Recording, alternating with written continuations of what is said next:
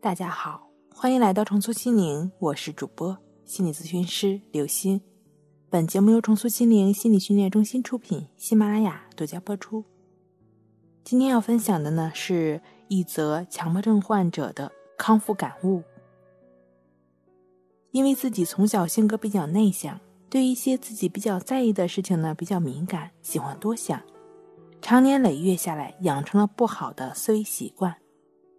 症状发生在今年五月份，因为有一次坐公交车，不小心衣服碰到了座位的把手，感觉衣服脏了，然后就感觉脏了的衣服穿在身上不舒服，然后又想每天去挤地铁，地铁的车厢上也很脏，衣服也会被弄脏，然后穿在身上也很不舒服，然后就想着怎么去解决这个问题，想着想着，需要解决的问题越来越多，有些都是无解的，慢慢的。感觉自己得了洁癖，害怕脏东西碰到自己身上，越想越多，越想越痛苦。去了两家医院，一家医院呢建议多运动，一家医院说强迫症，就是自己和自己对话，建议吃药。我配了药，但最后没有吃。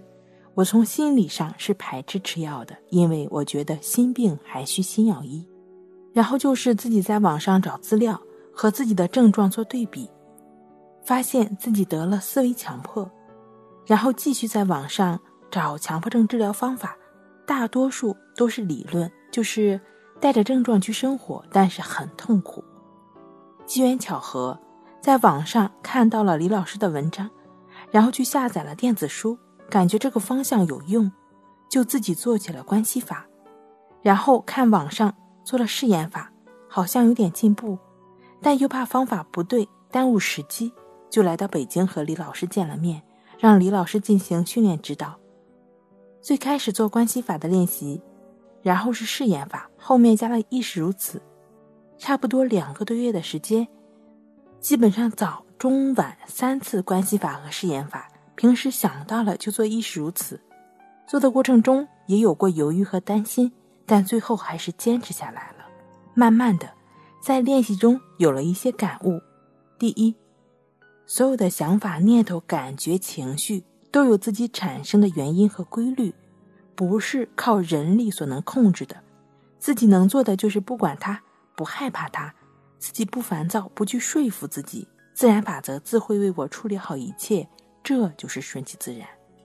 第二，该做什么做什么，活好当下，因为每个人拥有的只有当下，根本没有过去和未来，这就是为所当为。